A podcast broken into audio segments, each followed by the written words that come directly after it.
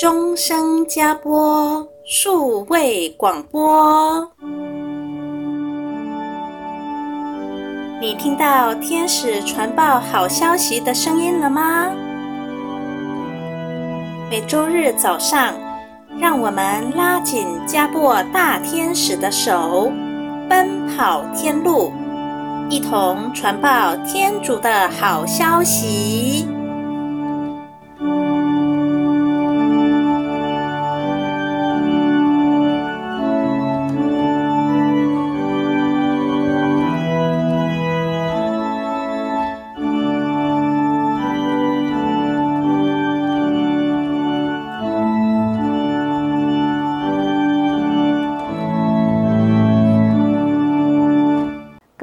亲爱的听众朋友，大家好，欢迎您来收听我们的钟声加播 Podcast 节目，我是怡婷。上周我们看到诺厄在建造方舟的时候，有三位穿白长衣的人代表天主，将晚餐厅时耶稣所使用的圣爵交给了他，最后由诺厄传到他的大儿子闪的后代手中。而当洪水退去之后，方舟就停在叙利亚东方远处山脉的高峰上。后来，诺厄在自己的帐篷内喝醉酒、赤身露体的时候，他的第二个儿子韩看到了，因此耻笑他。他犯了亵渎圣事的罪过，所以韩的后代越来越陷入黑暗，而且他们开始计划要建造高可摩天的巴贝尔塔。来彰显自己的光荣，而诺厄的大儿子和三儿子耶斐特，他们的后代不愿意参与韩的计划，所以都开始准备来向远方迁徙。在三儿子耶斐特离开之前，诺厄吩咐他要坚守天主的诫命，要奉献祭祀，并且千万不要跟韩的后代混杂在一起了。诺厄也将自己祭祀时所用的腰带和护胸，以及其他的一些圣物交给他们。但是不幸的是，连耶斐特的后代当中，也有人开始远离天主。所以天主特别在神事中，让艾曼丽修女记录下了这些特殊的人物，目的是为了提醒世人，应该在持守信仰方面有所警惕。那么，我们今天也为大家先回顾一下从前亚当有了哪些子孙，然后哪些子孙陷入了黑暗的情况。亚当生了第一个儿子加因，而加因杀了第二个儿子亚伯尔。后来，天主就应许给亚当，要再生下应许之子设特，来代替敬爱天主的亚伯尔。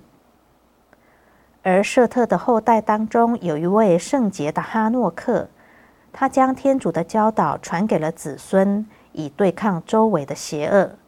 所以最后他并没有死去，而是被天主直接提升到了伊甸园里面去。而后来哈诺克最有名的后代就是诺厄。诺厄生了三个儿子，分别是闪、含以及耶斐特。而当时亚当的大儿子加因，这个第一位杀人者的后代，已经完完全全被魔鬼控制住了，所以天主准备用洪水来毁灭世界，消灭这些邪恶。可惜耶斐特的孙子末设克，在洪水灭世之前，竟然被加因的后代所陷害，一起生下了豪木这个男孩。于是他隐瞒了这个事实，并且将这个佳音的后代也一起带进了方舟。而现在豪木长大了，他很明显的和周围的人长得不一样。他的身材特别的高大，就是一个巨人，因为他是佳音巨人族的后代。他的头脑特别的严肃灵活，他平常身穿长袍。看起来就像是一个司机，他习惯自己单独一个人到山顶上，在那里一夜又一夜的度过。他在那边研究星象，观察星辰，并且有来自魔鬼的神视。魔鬼只给他许许多多扭曲过的事情，所以他创了自己新的教义。他把魔鬼教导他的魔术和邪说，通通都改编成科学和宗教，并且把天主传给哈诺克和诺厄的真理全部都混杂在一起。变成了一个新的教言。所以呢，诺厄的儿子图巴尔，他是收养豪目的人。他看到豪木做了这些事，非常的不满，而且他也看见自己其中的一个儿子竟然也信从了蚝目，感到非常的忧虑。他这个儿子的后代叫做塞木史，塞木史是一个先驱者。塞木史在将来就完全承袭了蚝目的教导，变得像神一般的人物。所以呢，这个时候的图巴尔一再的抱怨说：“我的儿女们不团结，希望他们不要背离了诺厄的教导。”但是这个善良的族系中，还是有许多人偏离了，最后都选择随从了蚝目。下个阶段，我们就继续来看这个佳音的后代蚝目，以及偏离了诺厄的后代塞木史这两位人物如何带领本来善良的人民走入了另外一个境地。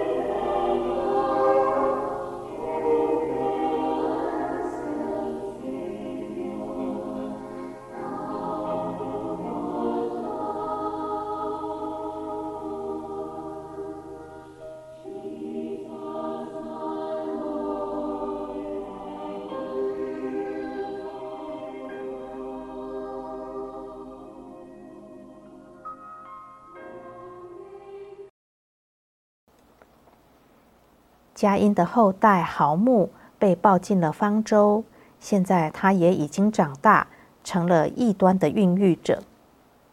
他有许多过人的能力，并且利用魔鬼的力量，所以他将山上较高的地方所产生的两道泉水，就引来到人们所居住的地方。泉水不久之后汇流成小溪，再流了不远。就上涨成了一条大河。他自己本身跟水有着不解之缘，原因就是在于他的名字是一种菜根的名字。这种菜根叫做毫木，他就在四处种植这种植物，并且把它当成一种灵药，一种很棒的食品，用很隆重的仪式分施给别人。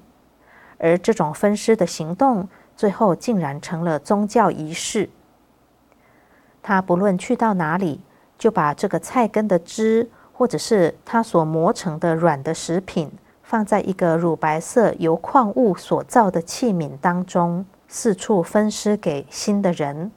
所以呢，他的随从者几乎把他当成神一样的崇拜。他也教导他的随从者说，神是生存在火之内的。他从来都没有结婚，也没有活太久。而最后，他就发表了许多有关他死亡的神事，把自己更加的神化。不过，艾曼丽修女看到他最后死得非常的凄惨，魔鬼把他的肉身和灵魂都拖走了，什么也没有留下。因此呢，他的信徒们竟然以为他就像是哈诺克一样，被提升到一个神圣的住所去了，所以没有留下尸体。这真是一个非常大的骗局。而在豪木死之前，他有一位得意门生，也就是诺厄的三儿子耶斐特的曾孙，叫做塞木史。塞木史穿着一个长外套，从前额垂到背后，而从他的腰到膝盖有四个坠饰，两个在前面，两个在背后。两边则是用皮条把它扎好，从膝盖以下的部分是束紧的。他的两只脚捆着皮带和皮索，身上则有护胸。他在各种不同的庆典中有着不同的胸甲。他的皇冠是多尖的金环，而在前额的顶端，这个尖头更高，就像是小鹿的角一样，是弯曲的。而且在尖端还飘荡着一个像旗帜般的事物。他受过很高深的教育，更是笃信毫木的教导。但是他与毫木不同，毫木是一个悲观严肃的人，但是塞木史这个人却有难以想象的活力与精神。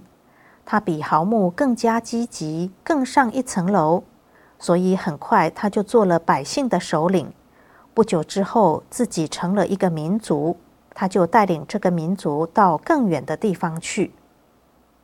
塞木史笃行毫木所创的宗教，并且添加上了许多东西，经常用星象来解说一切的事情。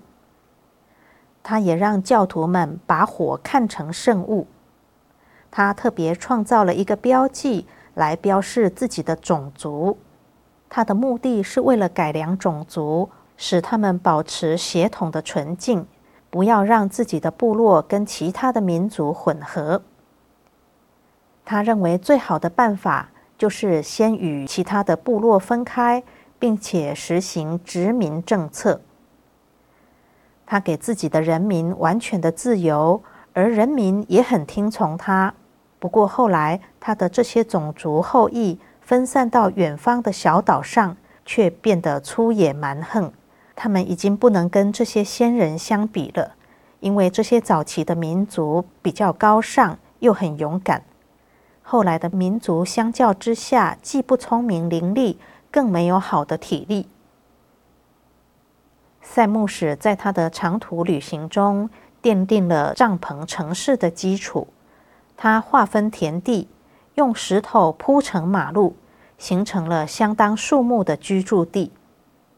他供给这些人民牲畜、树木和幼苗。他骑着马绕行大片的土地，用他自己手中十字形的工具打下记号，画了土地。然后他的人民就开始在那些地方工作、挖土、种植。他就这样占有了大片的土地。而他所使用的工具也成了一个标志，使得他所占领的土地永垂不朽。塞木使经常把自己跟哈诺克相提并论，因为众人都知道哈诺克没有死亡，就直接被提升天。他教导别人说，哈诺克把所有的善跟真理先传给诺厄，指定诺厄做一切祝福的父亲与保护者，然后诺厄再将所有的祝福都传到他一个人的身上。这真是一个蒙混的谎言。他身上常带着一个金质椭圆形的容器，这个容器曾经在方舟中使用过，就是诺厄用来保存火的容器，也是一个圣器。所以，他不管带着人民迁徙到任何地方，搭起了帐篷之后，总是会把这个容器拿出来，点上火。然后人民就在他前面祈祷、朝拜、奉献、牺牲，因为塞木使教导说，天主是住在光明跟火里面，而且有许多下级的神明，还有侍奉他的天使，所以他要人民来朝拜火。那么下阶段我们继续来看他殖民的状况，以及后来耶稣如何谈论他这个人。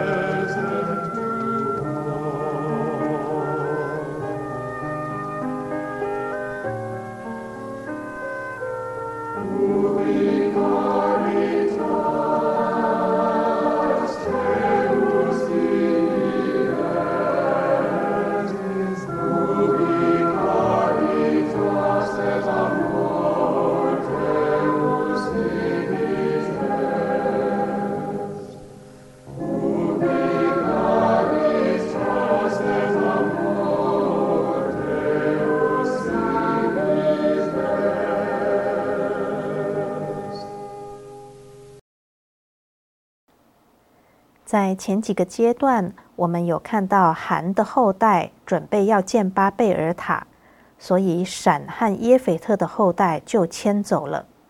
如今耶斐特的后代当中有一名先驱者，叫做塞木使，他又重新走上崇拜邪神的道路。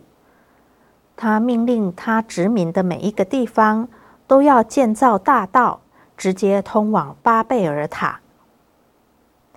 而他所带领的人民都很服从他，连他们的婚姻都得由塞牧使安排，因为塞牧使对待他们如同对待牛马。他把女人按照自己的方法分给信徒当妻子。所以，人纵然有智慧，但是如果不认识天主，最后做出来的事情也会越来越偏颇。他时常领导自己的人民到渺无人烟的地方去拓荒，而他的人民身上都带着标记，以区别他们是纯净的种族，或者是混杂了的种族。他们越过了覆盖冰雪的高山，许多信徒在这种长征当中都死去了，而气候的变迁也迫使他们又得离开自己的领土。有一次，他们在远征的途中遇到了一个败落了的部落。这些人可能是逃避他们自己本来残暴的首领，或者是他们正在等候新的首领的来到。所以，当塞木使一来到，他们就心甘情愿地服从了他。当地的民众本来是无火可用，当塞木使送给他们火种时，他们就将他当成了神明了。接着，塞木使向西南方行走，过了高加索山。他们所在的地方，也就是后来的先教创始者佐罗阿斯托的所在地。他是塞木使的后裔，他承袭了塞木使的教育，并且复兴了他。塞木使曾把各种的法律都写在树皮和石板上，用一个长长的字便代表整个的句子。他们的语言仍然是原始时代的语言，而后来的德国所用的语言跟他们还有某些类似的地方。经过了千年以后，耶稣在塞浦路斯的拉尼法地方，当着外教的哲学士的面前来谈论毫木和塞木史的历史。这些外教的哲学士都说，塞木使是从印度那边最遥远的地方而来的，他是智者中最古老的王。他们说，塞木使手中拿着由天主领受的金剑，划分了许多土地，在那里殖民，并且到处散播祝福。但我们知道，事实上他并没有领受天主的任命。于是，这些外教的哲学士。又开始问耶稣有关塞木使的各种歧视。耶稣回答说：“塞木使本身是个明智的人，按照肉体方面来说，也非常的聪颖。他在建造巴贝尔塔的时代，曾经领导了一个民族离开，也按照了一些次序来建立了国家。他的确领导人民，没有陷入愚昧无知。”因为当时还有其他的领导人物是过着更败坏的生活，不过人们却为他捏造了许多的神话，还把他说成是墨基瑟德这一位天主所任命的王兼司祭的人物，这实在是一种极大的虚构。所以耶稣教导这些外教的哲学士们，应该要注意去研究。塞木使这个种族与亚巴郎的种族的差别，因为当时民族大迁徙的时候，天主是打发了默基瑟德到最上等的家庭中领导他们，使他们团结。默基瑟德来到亚巴郎的种族，为他们准备土地与住处，好使他们不与外教同流合污，让他们至少能够堪当接受天主的许诺。而塞木使既不是天主所派，也没有墨基瑟德的引导。而墨基瑟德究竟是谁？耶稣就让这些哲学士们自己去确定。这些哲学士们自己本身也知道，墨基瑟德是王兼司祭的预像。他们很确定，墨基瑟德是一个典型，也是领受许诺的完成者。默基瑟德所献的饼酒祭祀，将来必定要圆满的完成，而且要持续一直到时代的终结。所以，连外教的哲学士，他们也看出，只要是由天主而来的，就能绵延到永远。今天我们就跟大家分享到这里，下周我们继续来看韩族的后代那方面，他们如何建造巴贝尔塔。